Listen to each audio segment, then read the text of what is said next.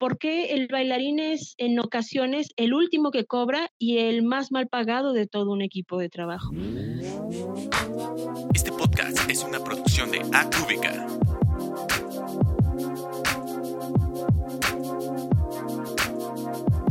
Reactions.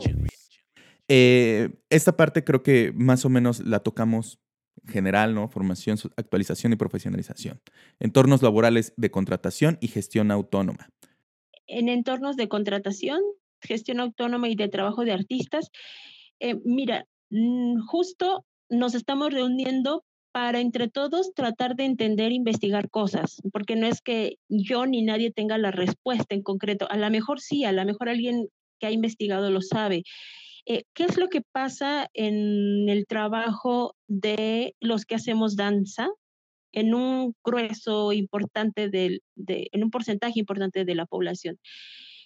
Eh, cuando te contratan por dar una función, te dicen que te van a pagar a tres meses después y realmente te pagan un año después. Sí te pagan. Ajá. Eso daña, daña muy fuerte la posibilidad de vivir de lo que hacemos. Eh, porque eh, tienes varias funciones, diste varias funciones, tuviste varios contratos, pero resulta que te van a pagar todos a finales de año. ¿De qué vives entonces eh, los meses anteriores? Claro. Y además porque no hay una garantía de decir, ok, yo en marzo recibo un pago y lo demás lo gestiono. No, no sabes realmente cuándo lo vas a recibir y hay veces en que no lo vas a recibir eso afecta la vida profesional y, la vida, la dignidad del trabajo de lo que hacemos. Claro. ¿Cómo superar esto? ¿No? ¿Cómo, cómo superarlo eh, a nivel de gobierno?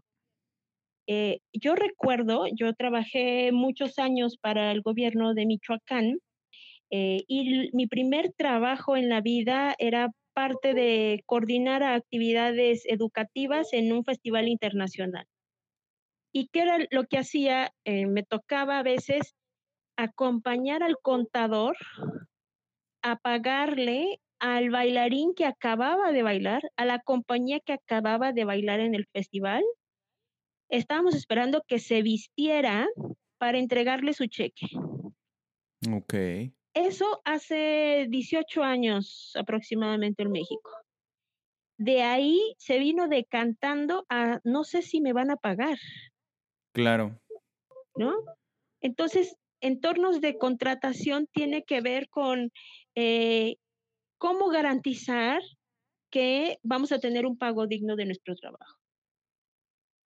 Ok, ok, ok. Me parece, me parece increíble. En esta, en, en esta área ya como tú dices, ¿no? Hace, hace tiempo se esperaba de, aquí tienes tu, tu chequecito terminando, súper, como rescatar toda esa parte, eh, cómo generarlo, ya sea con una especie de contrato, con una especie de carta compromiso, eh, con la seguridad.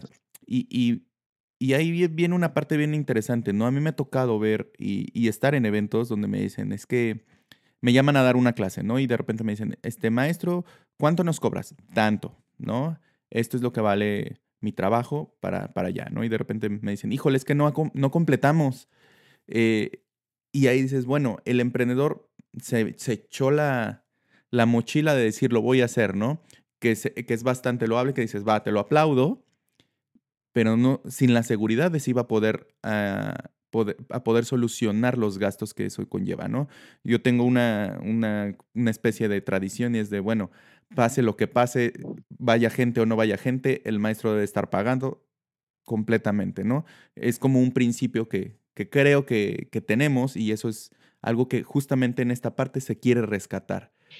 Creo que sí, vale la pena, vale la pena trabajarlo. Por eso es importante este eje porque hay es como diferentes niveles de discusión y diferentes niveles de la problemática, ¿no? Una es que te paguen a tiempo y te paguen. Eh, dos, cómo se te está contratando, ¿no? Hay, eh, hay formas en donde el contrato no es adecuado al servicio que estás ofreciendo. Entonces te piden una serie de papeleos, incluso de cotizaciones, en un formato en el que tú no tendrías que entrar, es decir, no le estás proporcionando a la institución eh, canapés o no es Claro. una grúa la que están contratando, ¿no? Por lo tanto, tendría que tener una lógica distinta también de contratación. Esa es una. La otra, como otro nivel de problemática, es también cuando nos contratamos a nosotros mismos dentro del sector, Es decir, voy a contratar bailarines, voy a contratar al diseñador, voy a contratar al gestor cultural. em, tengo, tengo el cuidado de hacer los acuerdos por escrito, respeto los acuerdos económicos con mi equipo de trabajo. eh, también ahí hay una dimensión en la que tendríamos que, que plantearnos. ¿Por qué el bailarín es en ocasiones el último que cobra y el más mal pagado de todo un equipo de trabajo?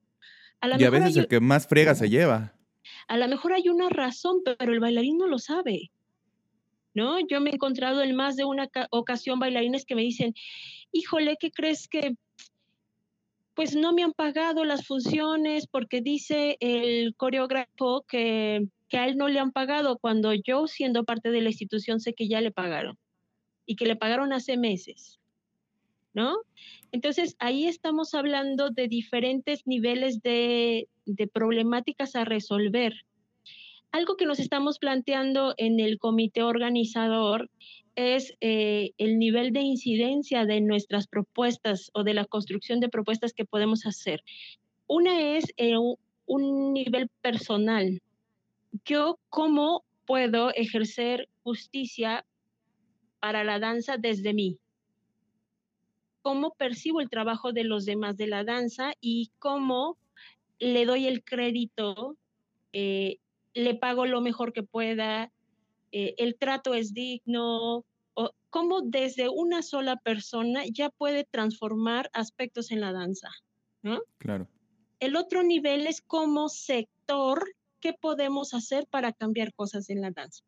Nos juntamos y decimos, eh, oye, los pagos están muy bajos en este festival, nos gustaría saber cuál va a ser la lógica de pago, pero no uno, sino todas las compañías contratadas para ese festival, porque son parte de un sector que quiere mejorar Claro. las condiciones, ¿no? Otro nivel es eh, la incidencia que podríamos tener en los presupuestos, los programas, eh, los dinámicas o las relaciones que quisiéramos generar con la iniciativa privada, con las instituciones. Por ejemplo, por ejemplo esto, eh, quizás la ley ya nos favorece con el seguro, pero quizás necesitamos condiciones específicas en tanto el trabajo físico que, que hacemos o necesitamos algunas características específicas que sí tengan en una reforma de ley o eh, algún enunciado específico que sea para el, el campo de la danza. Y ahí estamos hablando de un nivel mucho más amplio que es el legislativo. Sí, Eso es por, obviamente son, estoy tratando de poner ejemplos. no, eh, y, y está perfecto, ¿eh? Entonces, en ese sentido de entornos de contratación, de gestión autónoma y trabajo de artistas, es, plantearnos esta dimensión desde lo personal. Yo, practico, yo tengo prácticas, buenas prácticas con la gente con la que trabajo. La institución tiene buenas prácticas conmigo, ¿no? ¿Cómo podríamos resolver eso? Págame a los tres meses. O sea, ¿cómo la institución, qué tiene que operar la institución de forma interna, eh, administrativamente? ¿Qué tendría que resolver para cumplir? Porque nosotros cumplimos cuando ofrecemos el servicio. Ok, que la institución resuelva administrativamente su posibilidad de cumplir, de cumplir, ¿no? Con, con un contrato o con un acuerdo eh, de trabajo. Y es bien complicado, ¿no? Porque, porque uno, uno al momento de hacer el, trabajo, se ven, vamos a decir, está la institución, está el bailarín, eh, y, y en este trayecto eh, se pierde, ¿no? Se pierde el, los tres meses de pago, aunque ya le hayan pagado al, al, al empleador, por así decirlo. Eh, aquí bien entraría un tema que podría ser a lo mejor un sindicato, ¿no? Y que ese es otro tema, ¿no? Que, que a lo mejor ahí dicen, híjoles, que los sindicatos es que se roban dinero. Eh, no vamos tan lejos, el tema de, de, la ANDA, ¿no? Muchos bailarines que han llegado a trabajar allá, no te pueden pagar eh, si no es por ANDA. Antes no se podía pagar si no era por ANDA, tenías que estar dado de alta en la ANDA, te quitaban los impuestos por el sindicato, bla, bla, bla. Eh, ibas por escalafón subiendo de tu nivel de respecto a cómo aparecías en televisión. Pero al final del día, no, e, ese sindicato no estaba diseñado para bailarines. Eh, es un tema bien complejo porque tendría que ser como un rollo de transparencia, a lo mejor plantear una especie de sindicato para que justamente todos los pagos eh, sea como un mediador. Me tienes que pagar y aquí vas a recibir a fuerza, llueve, truene o relampagué, en cinco días hábiles, tu pago. Puede ser una opción, pero también tiende mucho a generar otro sistema y que pueda ser incluso corruptible. El dinero es es una gran tentación, yo creo, en arca abierta, hasta el más justo yo creo que peca, y más en esa, en esas, este, en esa, en, ese, en, ese, en esa magnitud. Ese es, ese es, el, ese es el tema, ¿no? Eh, esta parte del seguro eh, es muy complicado, ¿no? Hace algunos años eh, yo intenté asegurarme con un seguro de gastos médicos por, por obvias razones y lo que me dijeron es que hubieron varias cosas que me dijeron, pero una de ellas que me acuerdo que me, saltó mucho, me dijo, es que tus actividades son de alto riesgo, entonces te va a salir mucho más caro pagar tu prima que lo que te pueda llegar a pasar en un mes.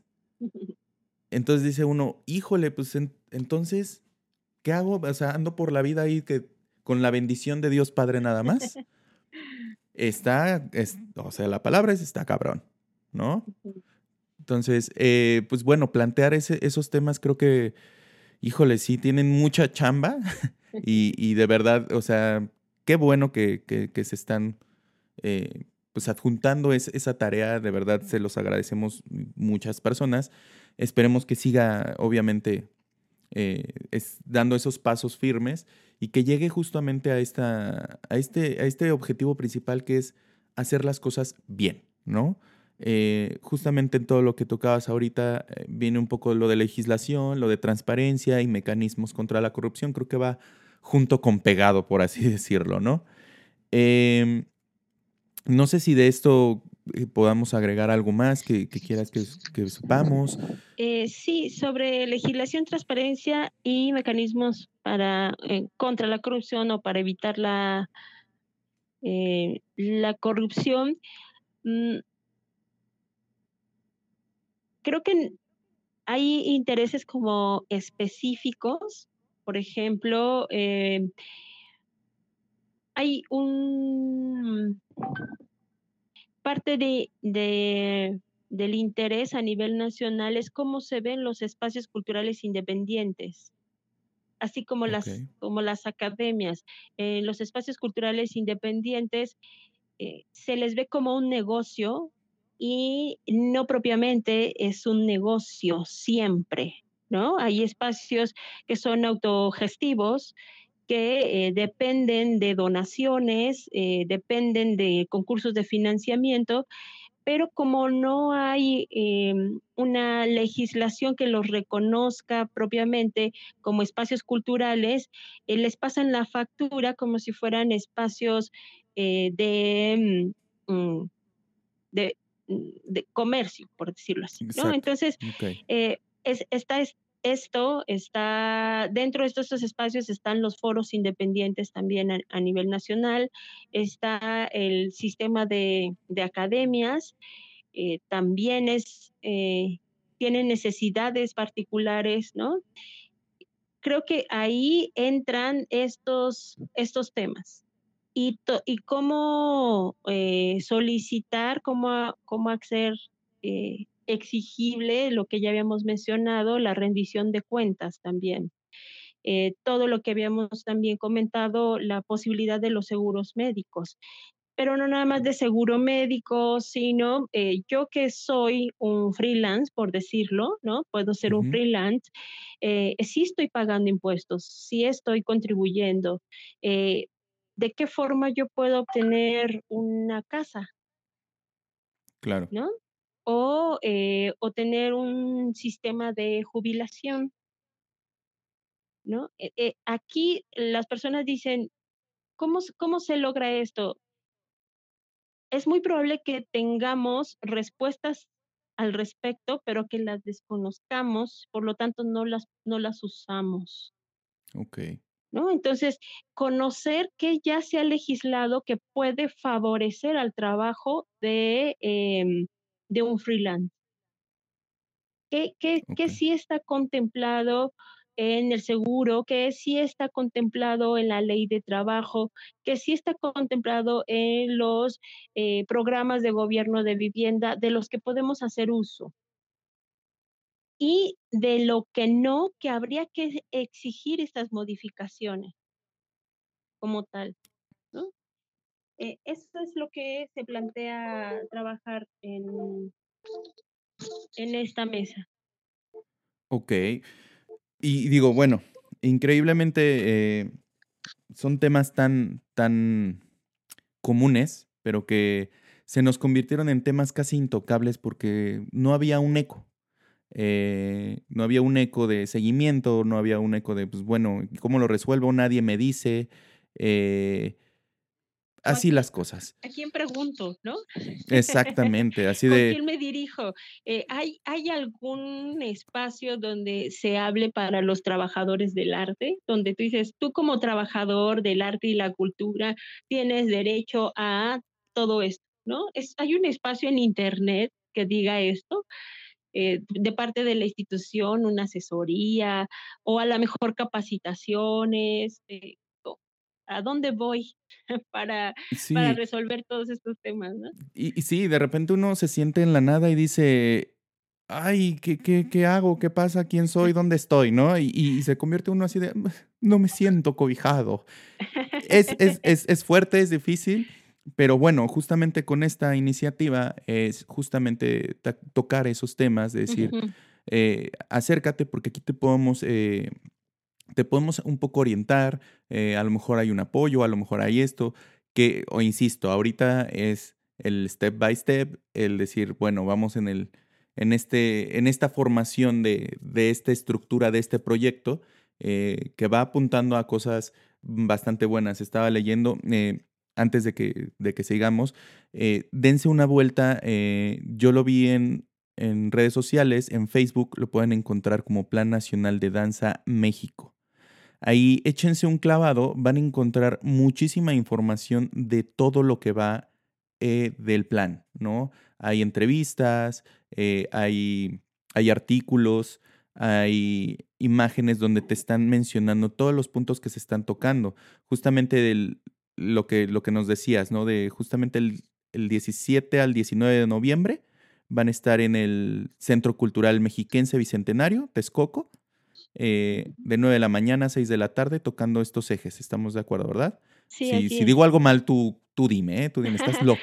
No, sí, está bien. Ahí vamos a estar trabajando el Congreso Nacional de Danza, eh eh, por mesas, eh, vamos a trabajar estos ejes, ¿no? Y en la mesa se trata de construir propuestas concretas, propuestas concretas a las que pudiéramos darle seguimiento, eh, Okey. y e implicarnos. O sea, vamos a compartir todas estas propuestas y tú puedes decir: "A mí me interesa esta propuesta, eh, ¿cómo le hago? ¿quién la está llevando a cabo? ¿O dónde firmo? ¿O cómo participo de esta propuesta en concreta?". Eh, que que se que surge de de estas mesas de trabajo. Y me digo, me encanta la idea, ojalá, eh, hay un hay un registro para ir, estamos de acuerdo, ¿no? Creo que se tienen que registrar, ahí mismo Sí. viene la información, si no ahorita tú nos dices también, más bien, eh, qué es lo que se tiene que hacer para ir, eh, Mm. para que que se interesen.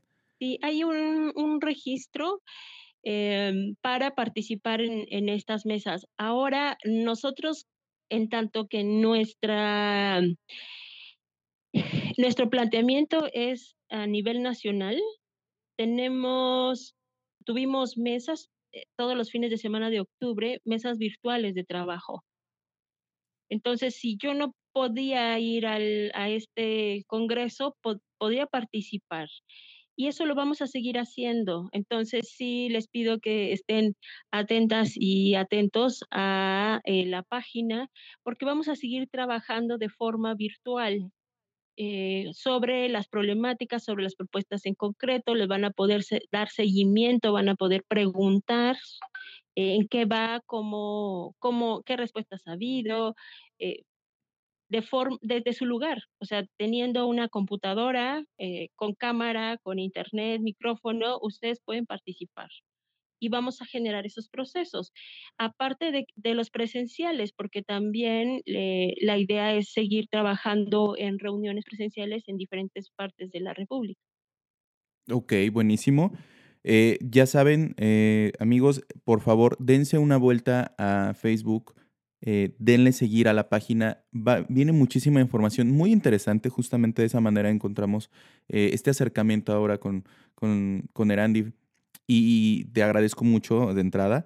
eh, porque hace falta, ¿no? Creo que ese es un punto que a lo mejor no estoy para poner ejes, ¿no? Yo no estoy para, para proponer ahorita, pero no estaría de más eh, medios de comunicación en cuestión, medios digitales y registro.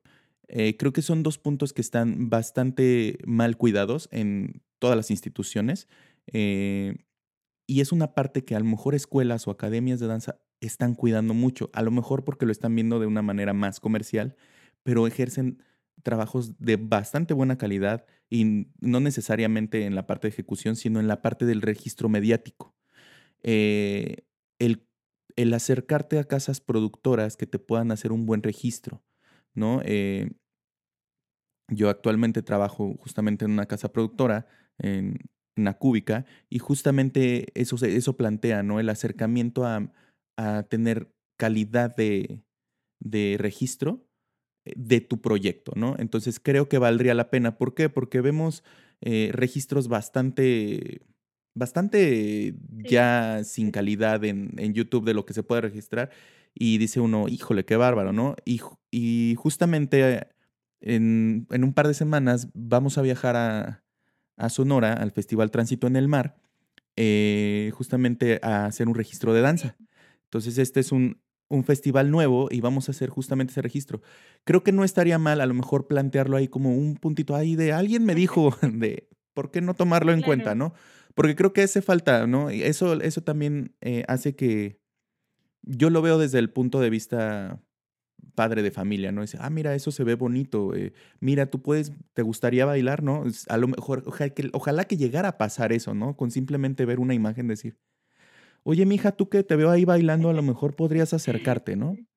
Y, y ojalá que pasara, ¿no? Y, pero es cuidarlo en, en esa forma global, ese es un punto. Y el otro que yo creo que me, me estoy haciendo, eh, ahí sí yo se lo pediría encarecidamente, no sé de qué forma, el rescatar esas cabezas eh, de la danza que están perdidas. eh, y están perdidas por ese mismo, por ese mismo, mm, el hacerlos a un lado la propia danza, la propia institución. Yo tengo un par de ejemplos que para mí son increíbles maestros e increíbles coreógrafos eh, que han hecho mucha parte de, de danza en México y que están totalmente aislados porque están un poco hasta resentidos, yo creo, ¿sabes? Eh, el, el primer caso es el, el de Mario Alberto Frías, que ha hecho cosas increíbles, no solo en México, sino en todo el mundo, y, y no hay un espacio para que él pueda crear, no hay un, no hay un espacio, no hay un pago para que él pueda crear, eh, entonces se empieza a separar, ¿no? Entonces a lo mejor, no sé, eh, en la, en la creación de proyectos, a lo mejor decir, hay que rescatar esos coreógrafos que sabemos que son buenos, que están ahí y nadie los ha ocupado. Hay que volverlos a ocupar porque tienen propuestas increíbles. Esa es una. Y el número dos, el maestro Manuel Irán, ¿no? Eh, con su historia, aparte de, de ser un parte de la historia del- de la época dorada de, de la danza contemporánea, tanto en Cuba como en México, eh, está totalmente relegado. Eh, no está, no hay un, no hay un apoyo. O sea, es una persona de tercera edad que no la están apoyando y no hay un fondo de jubilación porque después de ballet independiente eh, se perdió. Entonces es una persona que, que de repente hace cursos, de repente cursos de iluminación, coreografía, pláticas, pero no tiene un apoyo donde él a, su tercera edad pueda vivir eh, tranquilo. Eso es, yo creo que justamente esos temas hablan de la parte también de jubilación que hace rato nos mencionabas, pero yo quiero poner sobre la mesa ahorita, eh, si me lo permites, el decir el caso del maestro Manuel Irán eh, es un caso muy especial que está muy abandonado, muy abandonado en el sentido de que ha hecho muchísimas cosas en Bellas Artes, eh, para México, en Veracruz, en Oaxaca, sigue apoyando a Tierra Independiente y no está, está muy abandonado. O sea, esa es la palabra, está muy abandonado, lo tienen relegado y creo que valdría la pena a lo mejor, no sé si plantear a lo mejor una beca, no sé, alguna, algún apoyo para que estos años que, que todavía esté con nosotros, los pase de manera tranquila. Y no solo él, yo sé que hay muchos casos, pero a lo mejor plantear un tipo de beca de jubilación, porque ahorita no existe, pero a lo mejor un apoyo que lo pueda llevar a, a estar tranquilo, ¿no? Me encantaría, yo ojalá se pueda, yo te lo estoy diciendo así como de, ojalá se pueda plantearlo sobre la mesa. Yo sé que yo estoy muy aparte de todo esto, lo que, lo que ha pasado con el plan, pero pues aprovechar esto, ¿no? Aprovechar esta plática. Yo creo que eh, lo que las tres observaciones que haces son pertinentes y que además hay, siéntete respaldado, hay muchas personas que lo están solicitando. El asunto es eh, empezar a incidir en ello, o sea, ¿qué hacemos? Eh, esa es la pregunta, ¿qué hacemos? Em, ¿Qué hacemos de forma individual? ¿Qué hacemos nosotros para hacer, para darles el valor y el espacio que estos maestros se merecen? Si yo soy gestor y tengo la oportunidad de sugerir programar grupos, de ya lo estoy considerando, ¿no? O, o si, eh, o si esto que está sucediendo, hay la oportunidad de comunicarlo, lo comunico siempre, desde la, desde la parte individual, cómo le doy el reconocimiento a todos estos maestros. Desde la parte de sector, ¿qué hacemos como sector?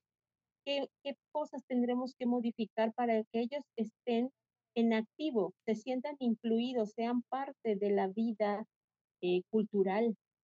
Eh, vamos a hacer un, no, no homenajes, pero eh, dentro de los programas está contemplada la categoría que ellos representan, ¿no? Este, hay publicaciones sobre investigación sobre la carrera, el legado, las aportaciones. Ahí es una pregunta de qué hacemos como sector. Ahora, ¿qué se hace como institución? ¿Qué podríamos hacer como institución?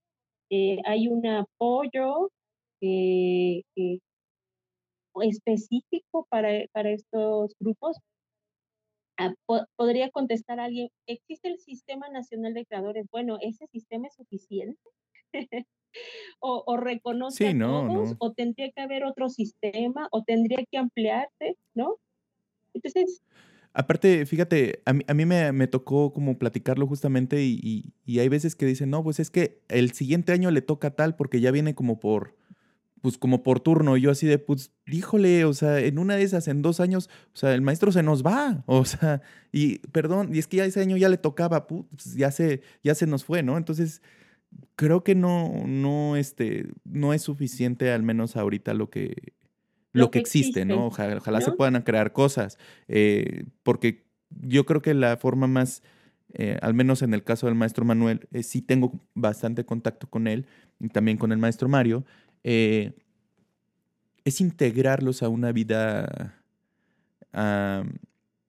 activa, ¿no? El maestro Manuel es lúcido, tiene la posibilidad de impartir todavía talleres y pláticas creo que las nuevas generaciones de toda la danza, de toda, les hace falta conocer los inicios, ¿no? Aquel que no conoce su historia está condenado a repetirlo. Eso es fundamental. es decir, eh, ahí hay algo que está cortado. O sea, eh, eso lo, lo, platicamos incluso con eh, Yurka, que es, ella trabaja para la, bueno, trabaja derechos derechos para los jóvenes. Y ella decía, lo que está manifestando el análisis del Plan Nacional de Danza es que los jóvenes se sienten que hay un tope para ellos. Es decir, no hay manera de que ellos se sientan en la posibilidad de insertarse a la vida profesional y a la vida laboral, reconocida o de forma institucionalizada. Y por otro lado están los adultos mayores, que tampoco ya no tienen espacio, ¿no? Entonces es como si le cortáramos el pie y la cabeza a un cuerpo. Y necesitamos conectar a todo el cuerpo en la danza, ¿no? Es decir, el que puede correr, que pueda volar, démosle esa oportunidad y habilitemos todos los mecanismos para que practique, para que empiece a ensayar la vida profesional. Y el que ya está en la cabeza, que ha acumulado experiencia, sabiduría, démosle todo y habilitemos todos los espacios para que pueda transmitir, heredar, compartir todo eso, ¿no? Entonces, ahí el, plan tiene eh, e, esa manifestación los jóvenes dicen, no hay manera de que yo pueda acceder al teatro, no hay manera de que yo pueda acceder a un circuito eh, de festival. Y los que están ya de con más experiencia como esto, adultos mayores, maestros con mucha trayectoria, dicen, ya no me contratan ni para dar funciones, ni para dar talleres, este, ya no, no hay una beca en la que yo pueda concursar por, por el tipo de edad, por el tipo de proyecto. Entonces, se trata de volver a conectar todo el cuerpo y darle espacio dentro de la política nacional, este, todas estas habilidades, todas estas posibilidades para la danza. Si te, si te fijas, es reconocimiento a todas las profesiones dentro de la danza, no solo al bailarín, al maestro de coreógrafo, sino al investigador, al comunicador, al gestor, al fotógrafo, al, eh, incluso al que, hace al que hace cuestiones administrativas. Es todas las profesiones de la danza. Darle reconocimiento a todos los géneros de la danza. Dar reconocimiento dentro de la política pública a todas las edades de la danza.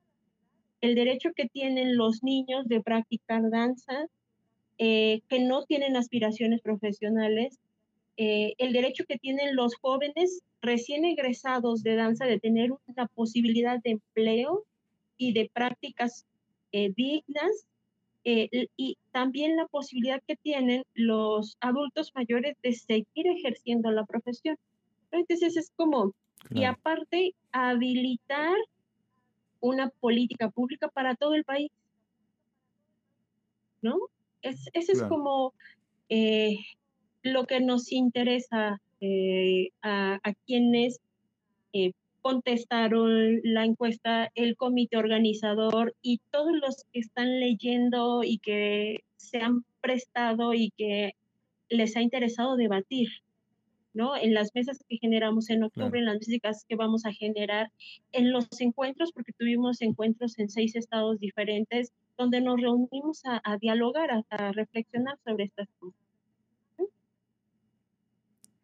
No, está, está definitivamente, creo que muy bien eh, planteado este inicio del proyecto. Eh, ya no es inicio porque obviamente ya están, eh, ya están rodando, ¿no? Ya están girando los engranes.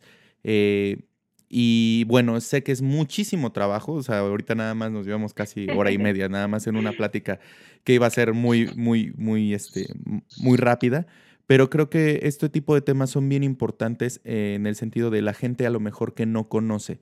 Eh, dentro de las personas que también nos escuchan, hay, hay personas y hay bailarines que solamente van a su, clase de danza y ya. Y, y, esto es una llamada de atención de, oye, eh, en algún momento vas a necesitar otra, el siguiente paso. No te puedes quedar ahí. Entonces, este justamente es también una llamada de atención para la, para la gente decir, oigan, está pasando algo, pongan la atención porque es lo que te sigue, ¿no? Entonces, eh, para mí es muy importante este tipo de charlas.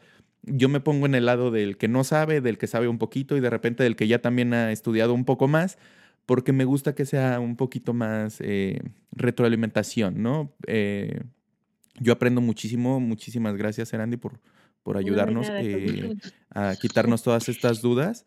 Eh, para mí es un eterno aprendizaje, yo creo que tengo muchísimo hoy que agradecerte.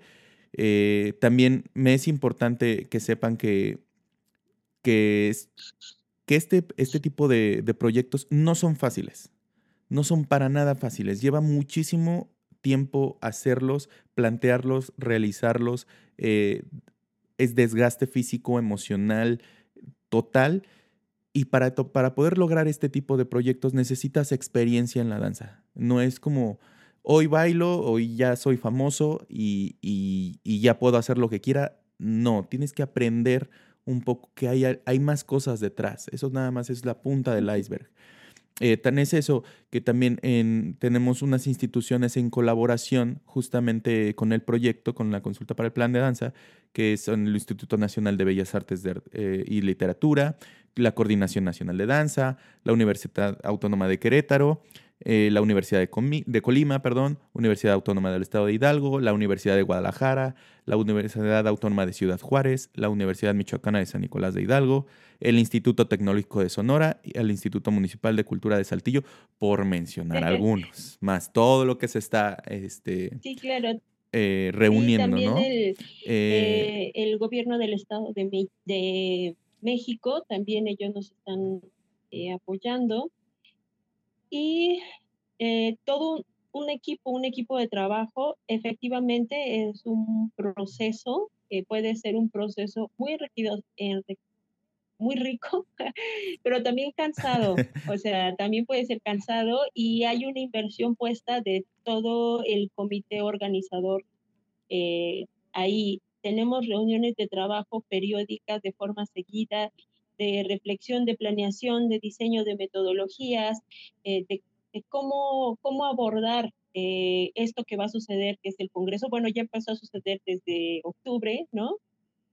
Ahí hay un trabajo colegiado para, para que se lleve a cabo. ¿no? Es una responsabilidad que nosotros hemos eh, asumido. Pensamos que alguien tenía que hacer. claro, claro. Y gracias, gracias por, por aventarse ahorita es hacer eso. Eh, mucha, muchos ánimos, mucho ánimo, porque va a ser algo titánico.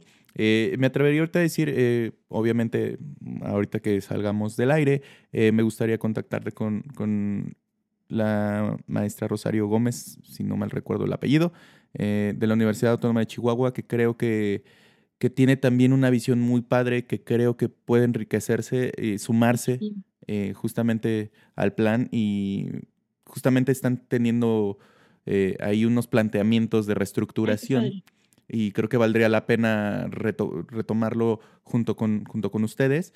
Eh, Erandi Fajardo, de verdad es un, honor que nos hayas este, recibido esta llamada tan rápido porque fue algo, un contacto express. me encantó lo que estuve leyendo y dije, yo soy muy clavado y dije, es que quiero hacerlo, quiero hacerlo, este, me contestó y, nos pusimos de acuerdo y aquí estamos, ¿no?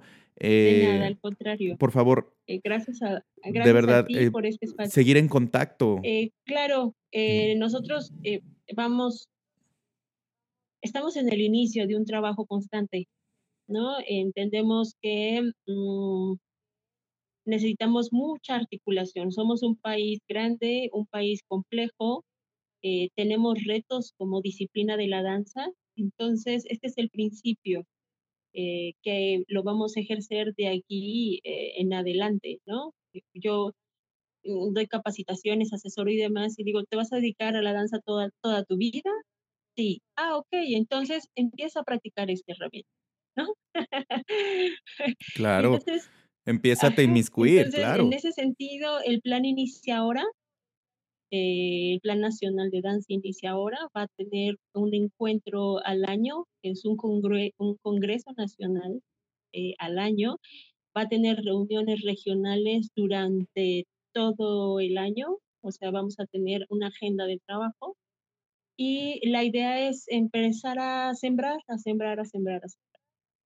Obviamente con perspectiva, con metodología, eh, con sistemas de evaluación de análisis para redireccionar eh, aspectos que veamos que necesitamos mejorar como equipo, como sector, pues lo vamos a hacer todo el. Ok, muchísimas gracias, Erandi, de verdad. Eh, ojo, amigos, el rollo es hacer esto anual. Es un congreso de danza, no es de danza jazz, de danza clásica, de danza contemporánea, de danzas urbanas, no. Es, hablamos de todo un, de todo un complejo. De verdad, ojalá dense, dense la oportunidad de ser parte de esto. Eh, si van a estar del 17 al 19 de noviembre, por favor, regístrense, vayan, infórmense, se puede hacer el cambio. Eh, inviértele un poquito de tu día, inviértele un poquito de tu tiempo, al final de cuentas es el resto de tu vida, de lo que amas hacer. Eh, una vez más, muchísimas gracias, Erandi, de verdad te lo agradezco.